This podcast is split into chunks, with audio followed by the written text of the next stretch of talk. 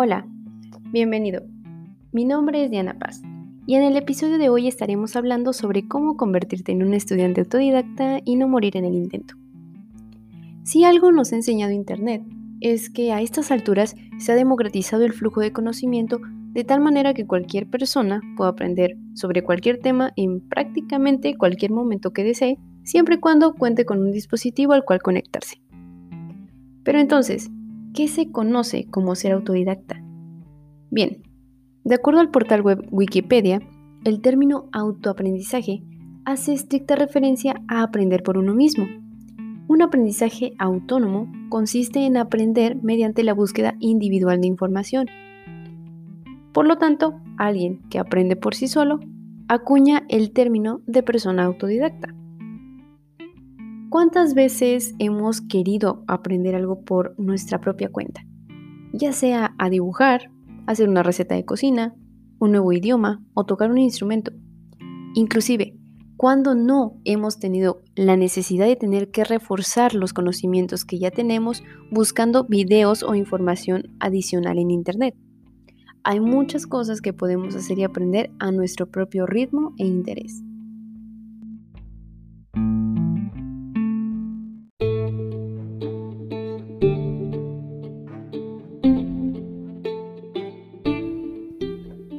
Estudiante autodidacta trae consigo varias ventajas. Una de ellas es una capacidad de aprendizaje más rápida. Habitualmente las personas autodidactas son capaces de adquirir conocimientos de manera más rápida que esas otras personas que se interesan por los métodos tradicionales. Otra de las ventajas que podemos encontrar es que podemos incrementar nuestra autoconfianza. Aprender promueve la autosuficiencia, es decir, la capacidad de sentirse autónomo e independiente.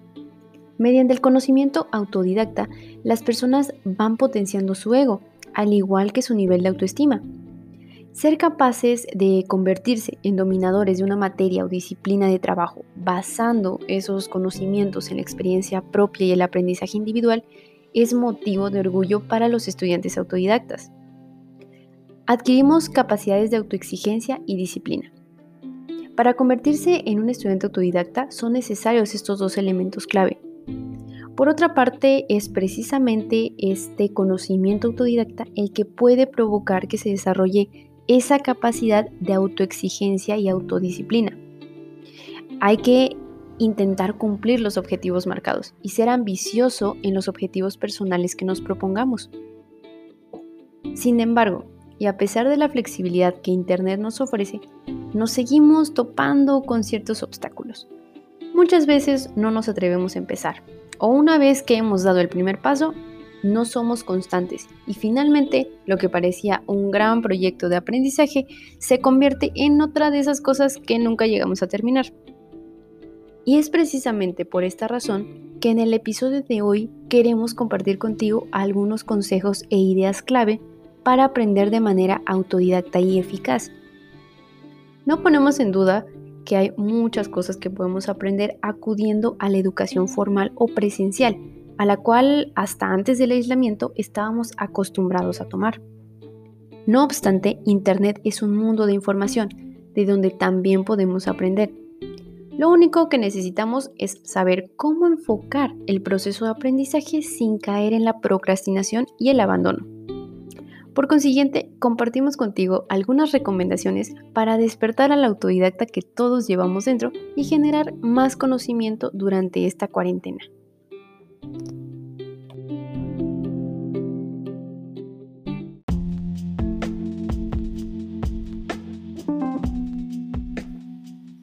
Para dar inicio y como primer punto, planifica tus estudios. Es necesario que seamos conscientes de que debemos trazar un camino e ir paso a paso. Por esta razón es importante planificar tus estudios y establecer metas de aprendizaje relacionadas con cada área de interés. Haz una lista de prerequisitos, identifica qué materiales necesitas y qué habilidades hay que desarrollar antes de o durante tu aprendizaje. Ponte fechas límite. Determina en cuánto tiempo quieres aprender algo, te ayudará a saber cuánto tiempo invertir cada semana.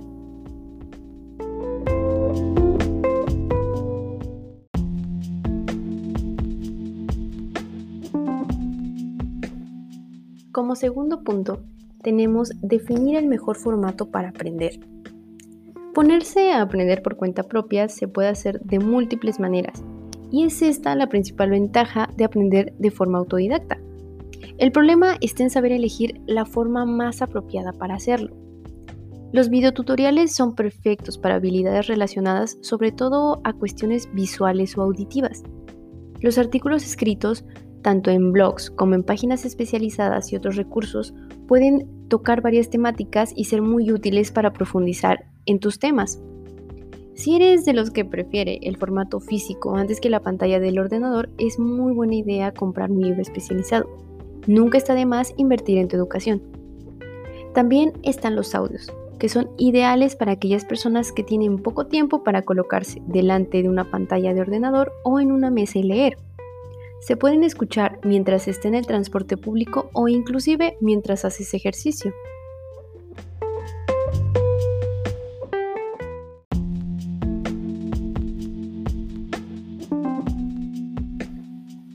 La tercera recomendación es medir tus avances con pruebas.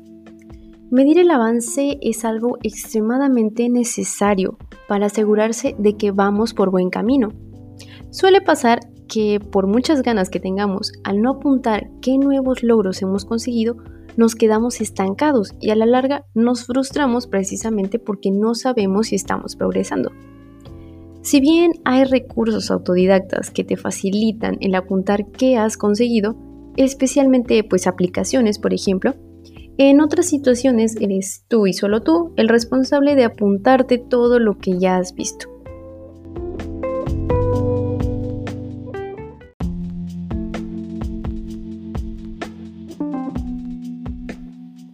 Como cuarto punto, no te limites a una sola fuente de información, ya sea en tu biblioteca más cercana, en librerías, en el vasto y extenso mundo de Internet, el tema que hayamos decidido abordar lo tendremos que profundizar a partir de varios recursos.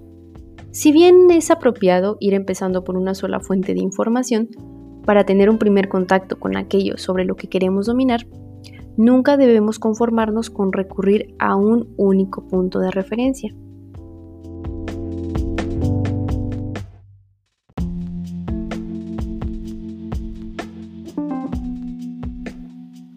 Como quinto y último punto, necesitamos disciplina. Sí, como lo escuchas, si queremos ser buenos estudiantes autodidactas, no cabe duda que debemos de ser constantes. Y para ser constantes necesitamos disciplina. Veamos la disciplina más que nada como un rasgo personal y no como una acción penalizadora. En realidad no tendremos al lado a una persona recordándonos constantemente nuestros deberes y responsabilidades, por lo que la responsabilidad caerá completamente sobre nuestros hombros.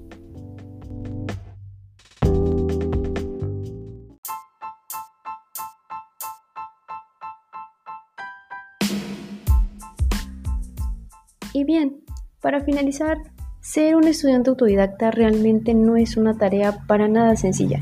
Es decir, tal vez no sea para todos. No todas las personas disponen de iniciativa o siquiera de interés por su autoaprendizaje. Muchos prefieren tomar clases y recibir ayuda de terceros. El estudiante autodidacta se alimenta prácticamente de conocimiento e información sin siquiera obtener reconocimiento alguno. Bien, esperamos que la información proporcionada en el episodio de hoy logre ayudarte en tu proceso de aprendizaje autónomo y si eres nuevo, lograr despertar tu interés por él y dar el primer paso. Dependerá de ti seguirlo o no.